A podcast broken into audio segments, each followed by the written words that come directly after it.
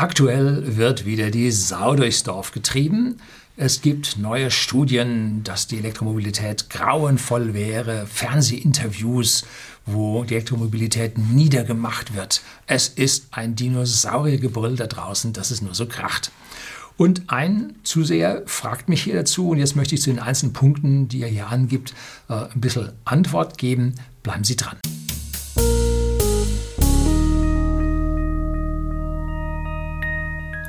Guten Abend und herzlich willkommen im Unternehmerblog, kurz Unterblog genannt. Begleiten Sie mich auf meinem Lebensweg und lernen Sie die Geheimnisse der Gesellschaft und Wirtschaft kennen, die von Politik und Medien gerne verschwiegen werden. Und vor allem diesmal sind die Medien mal wieder fällig.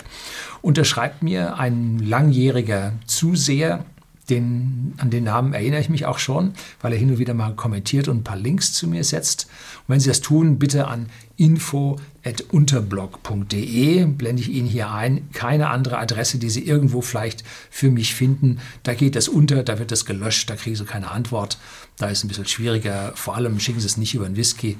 Äh, es macht dort nur Mühe und das meiste wird dann eh irgendwo verworfen. So, Propaganda gegen E-Mobilität von N.E. Lieber Herr Lüning, können Sie mal ein Video über die jüngst wieder extrem in den Medien aufkommende Propaganda gegen Elektroautos machen? Ich beziehe mich damit zum Beispiel auf diese IFW-Studie, das ist so ein Institut aus Kiel, die großklotzig behauptet, Elektroautos seien für 73 Prozent mehr CO2 verantwortlich als Diesel. Ich weiß zwar, dass Sie nicht an AGW das ist der menschgemachte Klimawandel, glauben. Aber dennoch scheint mir diese Argumentation vollkommen absurd zu sein. Wenn man mal in die Quellen guckt, findet man heraus, dass der gute Professor Schmidt einen Diesel mit einem Verbrauch von 4,6 Litern verglichen hat mit einem E-Auto, das hundertprozentigen Braunkohlestrom lädt und netto wohl 20,6 Kilowattstunden verbraucht vollkommen absurde Annahmen. Ja, ich habe mal ein anderes Video gedreht über Studien, über E-Autos und warum die immer falsch liegen. Es liegt immer an den Annahmen. Machen, treffen Sie am Anfang eine Annahme, die grundfalsch ist, dann kommt hinten was Falsches raus. Unsinn rein, Unsinn raus. So ist es. So, dies wurde auch in der deutschen Welle aufgegriffen. Ja, schauen Sie, Staatssender. Ja, ja, müssen Sie sich aber noch was abgewöhnen wo der Moderator Thomas Spahn mit großer Klappe gegen das Elektroauto hetzte und meinte, Biogas wäre viel besser, obwohl es meines Erachtens effizienter wäre, das Biogas in einem GUD, gut zu verstromen. Was ist denn das? Gas und zu verstromen und dann E-Auto zu fahren. Also er meint hier, das Gas zu verstromen und dann übers Leitungsnetz ins E-Auto zu tun. Ja, natürlich, die Wirkungsgrade von Verbrennungskraftmaschinen sind schlecht. Die liegen so bei, ich sag mal, 12 bis 15 Prozent. Der Diesel am oberen Ende und äh, Gas noch schlechter als Benzin. Äh, also da sind die Wirkungsgrade in diesen Verbrennungskraftmaschinen unglaublich schlecht. Dazu in letzter Zeit jede Menge Explosionen von, von Gastankstellen, von Gasautos. Also sich hinten da so eine 350 Bar Bombe oder vielleicht gar noch mehr in den Kofferraum zu legen, hm, da muss man schon, gibt es auch regelmäßig heftig Verletzte, während die, äh, ja, die, die Vorteile sich sehr, sehr in Grenzen halten. Ne? Dabei könnte auch Wärme zum Heizen abgegriffen werden. Wahrscheinlich meint er, äh, das zu Hause zu machen in einem Blockheizkraftwerk, was mit Gas läuft, ne? so ungefähr. Und dass das dann nicht für 7 Millionen Autos reicht, 47 Millionen Autos reicht, sollte auch klar sein. Ja, das ist voll, vollkommen unmöglich. Schließlich gab es gestern Abend auch auf Servus TV ein Interview mit dem Motorenpapst Fritz Indra. Ja, lebt er noch? Der hat wirklich so eine unfassbare, Scha ja, zensiert, gelabert, das war kaum zu fassen. Akkus wären nach acht Jahren Schrott, könne man überhaupt nicht recyceln. Schon vor 100 Jahren wäre das E-Auto gescheitert, weil man das ja auch heute mit heute vergleichen kann, etc. Ein bisschen länger her ist auch Harald Leschs Hetze gegen das Lithium und seine absurden Annahmen von 350 Gigawatt notwendiger Leistung, um eine Million E-Autos gleichzeitig zu laden und der Andeutung, dass Wasserstoff ja viel besser sei. Was bezwecken Sie damit? Was sind die Hintergründe? Es sind ja nicht ausschließlich öffentlich-rechtliche Medien. Fokus und Bild sind auch immer vorne mit dabei, wenn es gegen das E-Auto geht. Und wer hat dieses Policy Paper vom IFW finanziert? Ist das unsere deutsche Automobilindustrie, die derart gegen das E-Auto hetzt? weil sie den Wandel im Geheimen so gut es geht verlangsamen möchte? Ich verstehe es nicht. Wegen dieser andauernden Propaganda muss man andauernd im Internet und im echten Leben die gleichen Diskussionen antun. So, es ist doch ganz einfach, Herr E. Es ist das Dinosauriergebrüll. Der Asteroid ist gefallen und das Gebrüll begleitet den Untergang. Das ist alles. Und warum auch die privaten Medien mit dabei sind? Nun, da wird Werbung geschaltet von den Automobilherstellern. Und an dessen Tisch ich sitze, dessen Lied ich singe. So einfach ist das. Tesla schaltet nirgendwo Werbung und dumm kriegen sie kräftig eingeschenkt. Das ist halt so. Aber äh, Tesla setzt sich dennoch durch. So einfach ist es. Und denken Sie bitte dann daran, wie viel unser Staat in den vergangenen Jahrzehnten an Forschungsförderungen unseren Automobilherstellern hat zukommen lassen. Und also das sind nicht nur Milliarden, das sind zig und hundert Milliarden, die über die letzten Jahrzehnte hier in angebliche Forschung gesteckt wurde. Und was ist daraus geworden? Ein Betrugsdiesel. Das war das Ergebnis von all diesen vielen Forschungsgeldern die für die Verbrennerindustrie ausgegeben wurden. Es gibt natürlich jetzt Forschungsgelder für Wasserstoff, habe ich hier mal ein Video über Copernicus, Power to X, Power to Gas und so weiter gedreht, was für ein Wahnsinn hier subventioniert wird, an Forschungsgeldern ausgegeben wird für Technologien, deren Ergebnis klar ist, weil die Physik nicht besser wird. Wasserstoff ist für Pkw tot. Geht nicht. Ne? Das sollten wir heute wissen. So. Auch die Abgase sind heute nicht gut es wird nach wie vor, ja, ich möchte mal sagen, im Rahmen der Gesetze äh, agiert und die Gesetze haben Schlupflöcher bekommen, weil die Automobilindustrie zusammen mit der KBA ähm, den Professor Dudenhöfer als Bettvorleger der Automobilindustrie bezeichnet, also das Kraftfahrtbundesamt.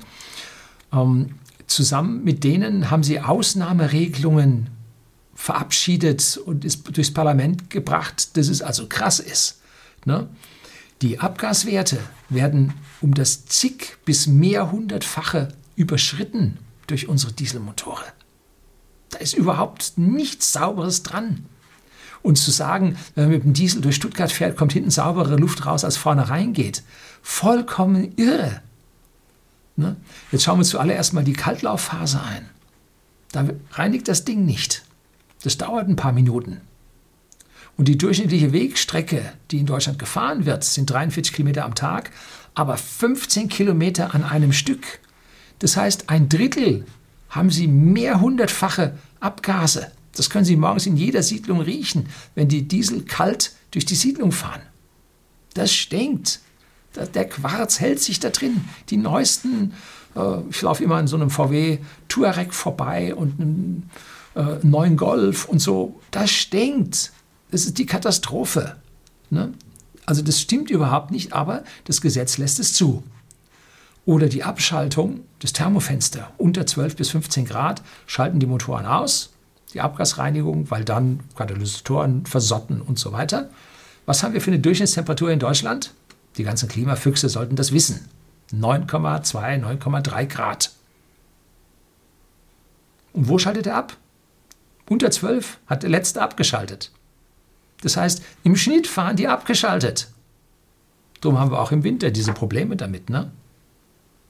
Wenn sie Autos schneller als 130 fahren, abgeschaltet. Ne? Und saugt den AdBlue-Tank leer, das nur so kracht. Ne? So, deswegen haben wir die höchsten Stickoxid-Messwerte auf der Autobahn. Da bläst es raus, ungereinigt. Also wo Sie hinschauen, das Ding ist aus meiner Sicht immer noch ein Betrugsdiesel, der da gefahren wird, der da immer noch verkauft wird. Es ist eine Katastrophe, äh, was dort abgeht. Und was hat die Automobilindustrie als Dank für diese riesige Förderung getan? Hm? Nun, sie hat die Produktionskette weitgehend außer Landes geschafft. Da zahlt man hier in Deutschland und was passiert? Wow, Produktion geht raus. Ne? Und die Mitarbeiteranzahl massiv reduziert. Immer weniger arbeiten bei diesen Konzernen. Ne? Stattdessen hat man jo, Steuern gespart. Auch das funktioniert ganz gut mit Hilfe der Politik. Und von ehemals jedem siebten Arbeitsplatz in der Autoindustrie oder abhängend von der Autoindustrie sind wir jetzt runtergekommen auf nur noch 800.000 Mitarbeiter. die übrig geblieben sind, ist jeder 20. Wenn wir dieses Loch ohne Boden, wo rein subventioniert wird, wo Steuern ins Ausland verschoben werden, äh, wenn wir das einfach abstellen würden, unsere gesamte Volkswirtschaft hätte wahrscheinlich einen positiven Einfluss. Wage ich jetzt mal zu äh, anzunehmen. Ich habe es noch nicht nachgerechnet. Tony Seba von Stanford hat ausgerechnet, wenn man auf die Verbrenner verzichtet, stattdessen mit Elektroautos fährt, ist es ein finanzieller Vorteil pro Haushalt von 5000 Dollar im Jahr, die jeder Haushalt mehr hätte, weil die Elektroautos halt sich mittlerweile besser rechnen. Na? So, also an der Stelle, klar, da fließt eine Menge Geld und deshalb kommt dieses Dinosauriergebrüll zustande. Unbedingt. Ne? Jetzt äh, schwimmen denen die Fälle davon. Ne? Absatzzahlen bei uns minus 10 Prozent in 2018, nochmal minus 10 Prozent in 2019. Aktuell, was haben wir da? Minus 60 Prozent. Wie wird es sich im Jahr einpendeln? Minus 30, minus 50 Prozent? Wahrscheinlich. Ne? Zigtausend Arbeitsplätze stehen jetzt auf dem Spiel. Und es ist ja kein wirkliches E-Auto in Deutschland in Sicht. Auch wenn über den ID3 hier so viel gesprochen wird wenn der jetzt auf den Markt kommt, der kommt ja mit einem Bruchteil der Funktionen auf den Markt. Die Software ist ja nicht in der Hand von Volkswagen. Die haben ja keine Herrschaft über ihren Computer da drin. Die wenigsten Zeilen sind dort im Hause Volkswagen geschrieben worden. Und Resultat, das Ding ist völlig zu langsam. Man hat schnell, schnell hinprogrammiert, weil man die Zulieferer gedrückt hat, im Preis natürlich. Äh, niemand hat da drei, vier Optimierungsrunden drüber fahren können, Speicherplatz reduzieren und so weiter. Und das muss man mit einem Bruchteil der Funktionen, den ID3, ausliefern. Ob das dann Over-the-Air-Update gibt es am Anfang auch noch nicht, geht nicht. Das heißt, die müssen alle mit ihren Fahrzeugen nochmal in die Werkstatt dann irgendwann und nochmal mehr aufgespielt bekommen. Also nichts, da ist noch nicht mal ein Nachfolger in Sicht. Es gibt ein Papier vom Forschungs-, vom Ex-Forschungsentwicklungsleiter von Audi, der sagt, Sie haben geschlafen und jetzt wird es blutig. Gebe ich Ihnen hier unten das Interview von diesem Herrn, mit diesem Herrn. Also was da kommt, Dinosauriergebrüll, hören wir jetzt allen Ortes. Ne? So, und die Auslieferungsverzögerung von Volkswagen. Erst haben wir über Tesla geschimpft. Ja, und zu spät und sechs Monate zu spät und so weiter. Der ID3 ist zwei Jahre zu spät. Wer hat das mitgekriegt? Ja? Also es funktioniert bei uns nicht. Und damit ist kein Wunder, dass Tesla das teuerste Automobilunternehmen der Welt geworden ist. Und auch von dem großen Schuldenberg, der am Anfang da war, ist jetzt auch nicht mehr so viel zu hören, weil der Cashflow hat ja milliardenweise eingesetzt. Also die ziehen gerade Geld unglaublich. Und unsere Automobilindustrie in Deutschland, die habe ich mal mit den Schulden gegen Tesla verglichen. Schauen Sie sich das an. Da war Tesla äh, durchaus auf dem Niveau von Volkswagen. Und jetzt reduziert Tesla seine Schulden, soweit es geht. Naja, es werden wieder neue gemacht, um die neuen Werke aufzubauen. Äh, aber unsere Automobilindustrie versinkt in den Schulden, in ihren Fixkosten und deshalb wird jetzt entlassen. Ne? Deshalb werden jetzt bei BMW 6000 Mitarbeiter schon abgebaut. Und BMW hat ja einen großen Ankeraktionär privat, äh, Frau Klatten. Und da als privat geführtes Unternehmen schaut man schon ein bisschen drauf. Die großen AGs, bis da die Köpfe rollen, das wird schon noch ein Weichen hingehen. Ne? Ja, der erste Konzern im DAX ist schon pleite. Ne? Ob wir da noch mehr sehen im DAX? Die Weltwirtschaftskrise kommt mit riesigen Schritten auf uns zu. Das wird dann interessant. Und die neuesten Verbrenner, der Golf 8, ein Desaster völliges Versagen, wozu sich dann die Gewerkschaft bei Volkswagen dazu bemüßigt gefühlt hat, Betriebsrat, äh, den Herrn Dies von der Volkswagen-Marke äh, abzuziehen. Und stattdessen kommt es einer drauf, das ist jetzt wieder einer mit Benzin im Blut. Ne? Das geht völlig daneben. mit Ansage. Ne? Gut, mit dem Herrn Dies hätten sie noch eine Chance gehabt. Der wird jetzt da ein bisschen oben äh, im Konzern hin und her gereicht und dann irgendwann wird er entsorgt. Ne? Dann versuchen die Verbrenner und dann geht es daneben. Ja. Äh, so, wie gesagt, ich könnte mir vorstellen, dass volkswirtschaftlich sich das Trennen von diesen Milliardengräbern äh, für Deutschland tatsächlich lohnen kann. Ja. So. Dann sagt das IFW, dieses Institut aus Kiel, dass zusätzlicher Strom jetzt für die E-Autos grundsätzlich aus Braunkohle kommt. Ist es nicht eher so, dass man jetzt nicht die Position vertreten sollte, äh, unser System läuft so schön und alles, was jetzt extra kommt, das muss Braunkohle nehmen? Hat nicht ein Elektroautomobil denselben Anspruch auf Ressourcen wie jede andere Mobilität in Deutschland auch? Ist man nicht als Wissenschaftler voreingenommen, wenn man im Prinzip das Öl für äh, die kleinen Dieselmotoren mit ihren schlechten Wirkungsgraden allokiert und den Strom sagt, den musst du jetzt auf, aus Braunkohle holen? Das ist aus meiner Sicht eine Voreingenommenheit, die einem Wissenschaftler hier nicht zusteht. Und wir müssten eigentlich einen Mix rechnen. Und wenn man nun tatsächlich anschaut, wofür die E-Autofahrer bezahlen, dann sage ich aus meiner Sicht, drei Viertel der E-Autofahrer äh, bezahlt sogar für Ökostrom. Ne? Also insofern ist diese Studie, wie sie da ist, kann sie verrückter nicht sein. Ne? Wäre es nicht viel besser, man würde die Strommenge oder sagen wir mal die Bewegungsenergie, die man mit dem Auto, egal ob Verbrenner oder äh, Elektroauto, nun tatsächlich nachher auf die Straße bringt, dass man die mit der Energie des Primäreinsatzes vergleicht. Ne? Wenn man nun den Diesel oder das Rohöl, was man für Diesel und Benzin einsetzt, wenn man das in einem Ölkraftwerk verstromen würde, gibt nicht mehr so viele Ölkraftwerke, und dann über die Leitungen unter Berücksichtigung aller Wirkungsgrade, übers Ladegerät, auch mit Wirkungsgraden in E-Autos reinlädt und dann guckt, was hinten rauskommt. Das habe ich gemacht. Hier mein Vortrag vor der EF Zukunftskonferenz. Ähm, wo am Ende rauskommt, dass E-Autos ein Faktor 2,5 energieeffizienter sind als Verbrenner. Und wenn man dann sagt, man geht mit demselben Öl in diese Wirkungskette rein, dann kommt hinten auch ein Faktor zweieinhalb weniger CO2 hinten raus. So einfach ist es. Und Großkraftwerke sind abgastechnisch durchgehend äh, kontrolliert von Überwachungseinrichtungen, haben ungefähr ähnliche Grenzwerte wie die Automobile.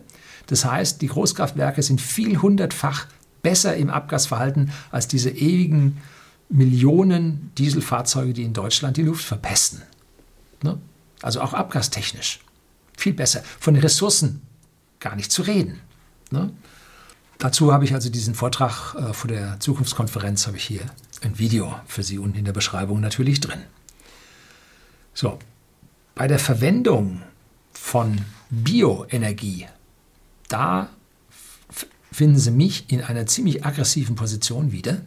Solange Menschen auf der Welt hungern, ist eine Energieerzeugung aus pflanzlichen Rohstoffen für mich ein absolutes Tabu. Das ist unethisch, es sei denn, sie verwenden Abfälle.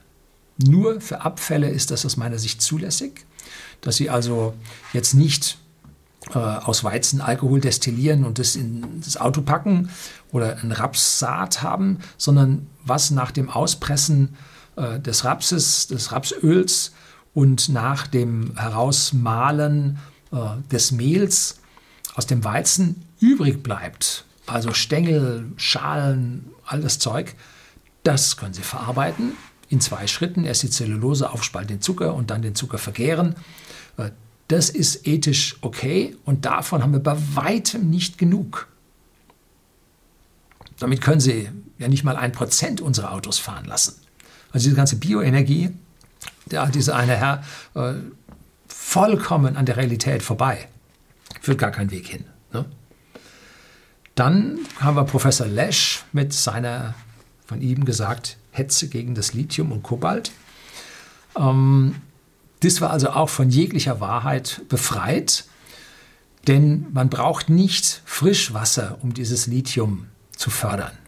Nein, es wird Sohle, also extremes Salzwasser unter dem Salzsee hochgepumpt, weil da drin ist ja die hohe Konzentration des Lithium. Da muss man ran. Ne? Und dann heißt es ja, und dann senkt es das Grundwasser ab und so weiter. Und da braucht man dann mehr Wasser nebendran bei den Bauern. Auch hier wieder nachgewiesenermaßen vollkommen falsch, denn die Bauern haben noch nie dort in der Nähe des Salzsees äh, Felder bearbeiten können, äh, entsprechend Grundwasser. weil der Salzsee einen dermaßen Einfluss mit seiner Versalzung des Grundwassers hat. Da geht nichts, sondern die verwenden Oberflächenwasser aus den nahen Bergen. So, und dieses Oberflächenwasser wird zum Bewässern der Felder und das versickert dann nach unten in das Grundwasser rein. Also alles, was dort bei dieser Lithiumgewinnung erzählt wurde, war grundfalsch. Und es gibt auch äh, ehemals beim Handelsblatt, war der Edison-Blog drin, jetzt ist er ein selbstständiger Blog, äh, hier, äh, wo das mit dem Lithium alles komplett klargestellt wird. Äh, verkehrt. Ne? Beim Wasserstoff sollte mittlerweile hier in der gesamten Community angekommen sein, dass Wasserstoff einfach ein Energiegrab ist ohne Ende. Ähm, Achso, vorher vielleicht noch ein Wort zum Kobalt. Ähm, Kobalt und die Kinderarbeit. Wundervolle Mediengebrüll an dieser Stelle aufgesetzt, was jeglicher Wahrheit entbehrt, zu 96 Prozent der Wahrheit entbehrt, weil Kobalt fällt zu 96 Prozent als Beistoff bei der Kupfer- und Zinkgewinnung an. 96 Prozent fällt dabei an. Und nur 4 Prozent wird extra gefördert. Und wo geht das Maximum an Kobalt hin? Natürlich in die Verbrennerindustrie. Für die Härtung der Kurbelwellen, die Härtung der Nockenwellen, der, äh, der Tassenstößel auf den Nockenwellen. Da wird das Maximum an Kobalt verwendet. Die nächsten Batterien für Elektroautos brauchen schon gar kein Kobalt mehr. Auch hier vollkommen an der Wahrheit vorbei. Wasserstoff ist ja ein Energiespeicher und keine Antriebsart, denn man muss Strom teilen in, oder Wasser mit Hilfe von Strom per Wasserelektrolyse in Wasserstoff und Sauerstoff teilen. Sauerstoff lässt man in die Umwelt, den Wasserstoff speichert man, füllt ihn dann in Elektroauto ein und in dem Elektroauto ist jetzt nicht nur ein volles Elektroauto drin mit einem kleinen Akku, sondern auch noch ein großer Wasserstofftank und ein Energieerzeuger, die sogenannte Brennstoffzelle. Das Ding ist unglaublich kompliziert, unglaublich teuer. 700 Bar Wasserstofftanks, mh, hm, da möchte man keinen schweren Unfall mit haben. Und man braucht Energie ohne Ende, prinzipiell Wirkungsgrade bei der Erzeugung 50 Prozent äh, des Wasserstoffs, dann bei der Übertragung fällt nochmal jede Menge Wirkungsgradverluste an, zum Beispiel äh, Verdichtung auf den hohen Druck, 12 Prozent gleich weg, ne? manche sagen 15 bis 17 Prozent sind weg. Äh, dann die in der Brennstoffzelle auch wieder 50 Prozent Abfall, so 25, 20 Prozent Wirkungsgrad bei Wasserstoffautos. Das heißt, man braucht die fünffache Strommenge boah, also sowas von daneben. Äh, das kann sich eventuell für Flugzeuge rentieren, äh, wenn die natürlichen Vorräte an Ölen äh, langsam dem Ende zugehen. Aber man wird natürlich zuerst alle anderen Energieformen ersetzen, wenn dann mal Peak Oil ist noch lange nicht erreicht, weit von entfernt. Und jetzt mit dem Rückgang der Produktion durch die Weltwirtschaftskrise hält das noch mal viel länger. Ne? So, also da wird man lange genug äh, Öle haben, um Flugzeuge fliegen zu lassen. Hm, das gleiche gilt für Schiffe. So, also bis da was kommt mit Wasserstoff. Man müsste ja bei uns die Gegend verspargeln. Wasserkraft sowieso am Ende, mehr kriegen wir aus dem Land nicht raus. Äh, wo will man die dreifache Energiemenge für den Wasserstoff herbekommen? Die Nordsee, die Felder sind alle voll. Hat man schon gebaut. Da gibt es ein paar Schifffahrtsrouten da quer durch, der Rest ist voll. Müssen wir mal ein paar Luftaufnahmen ansehen, mal Google angucken, da Google Maps, was da steht. Ist schon alles voll, ne? Bei uns im Land, da will keiner mehr ein Windkraftwerk hinstellen, ne? Bio reicht vorne und hinten nicht. So, also wie will man da Wasserstoff, Gas oder so? Geht nicht. Vorbei, bevor es angefangen hat. Ja, versteht wieder keiner. Ne? So, wir müssen uns aber alle keine Sorgen machen, der energetische Vorteil und die ganzen Randbedingungen der Technik sorgen dafür, dass die Elektromobilität gewinnt. Wir sollten jegliche Förderung der Elektromobilität unmittelbar einstellen, um die Hersteller unter Druck zu setzen, wirklich gute Sachen zu produzieren. Wenn Sie jetzt da einen Haufen Geld reinschieben, wie vorher in die Verbrennungsindustrie, da kommt ja hinten ja nur Schummeln raus. Ne? Wirkliche Innovationen werden dann ja nicht gefragt, weil es gibt ja Geld von außen. Muss ich mich nicht anstrengen. Also sie müssen sich anstrengen und müssen ja ihren 100-Meter-Lauf gegen die Verbrenner gewinnen. Und das tun sie. Die Physik ist da. Man muss es halt nur machen. Ne? Und Tesla hat gezeigt, dass es geht, dass es funktioniert. Wenn jetzt irgendeinem eine Fuge zu groß ist, nun wollen sie dafür 200 Euro im Monat mehr bezahlen, damit die Fuge besser aussieht. Ja, bislang hat es der Deutsche gemacht. Wenn ich mir anschaue, was ich früher habe ich einen Toyota Avensis gefahren, Kombi, ein T27 war es. Äh, der hat in den USA genau die Hälfte gekostet, wie was er bei uns kostet. Ja, also da wurden wir sowieso rasiert und der Deutsche hat es mit sich machen lassen.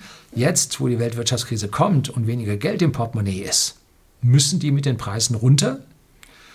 Äh, und dann irgendwann merken die Leute, mit dem E-Auto ist der Nachbar viel billiger dran. Ne? So, das ist einfach eine Phase, das läuft. 2030 ist alles vorbei. Ne? So, das soll es gewesen sein. Herzlichen Dank fürs Zuschauen.